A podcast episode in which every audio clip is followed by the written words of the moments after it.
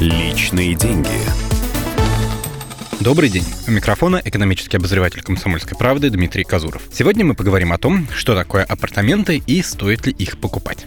Это сравнительно новый тип жилья на российском рынке, так что вопросов по нему пока довольно много. Тем более закон четкого определения не дает. И сейчас власти стараются как-то отрегулировать уже сложившийся рынок. Идея простая. Застройщик из нежилого помещения делает жилое. Главное отличие апартаментов от обычных квартир можно увидеть только в документах. Все дело в назначении земли, на которой стоит дом. В документах застройщика апартаментов должно значиться либо для размещения здания гостиничного типа, либо для объектов общественно-долевого значения. В первом случае жилье покупается так же, как обычно обычная квартира в новостройке. Во втором документы лучше изучить более пристально. Лучше, если там найдется пункт про гостиницы. В противном случае это фактически офис. Жить в нем, конечно, можно, но сделать регистрацию вам не дадут. Все эти тонкости законодательства напрямую влияют на ваш кошелек, когда дело доходит до налогов. Напомню, налог на имущество рассчитывается исходя из кадастровой стоимости объекта и ставки налога. И если для обычной квартиры ставка это будет 1 десятая от кадастровой стоимости, то для апартаментов уже 5 десятых. Больше, чем жильцы обычных многоэтажек, этажек платят хозяева апартаментов и за коммунальные услуги. Конечно, ценник зависит от конкретной управляющей компании и тех услуг, которые она будет оказывать, но в среднем коммуналка в апартаментах дороже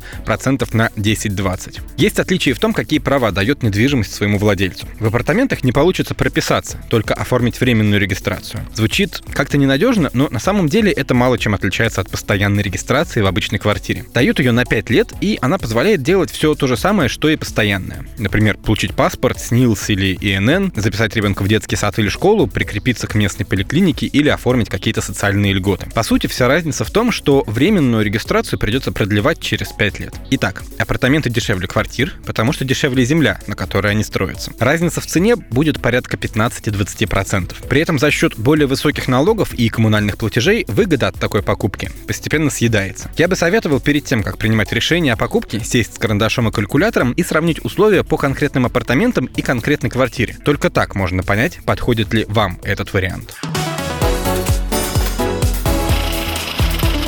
Личные деньги.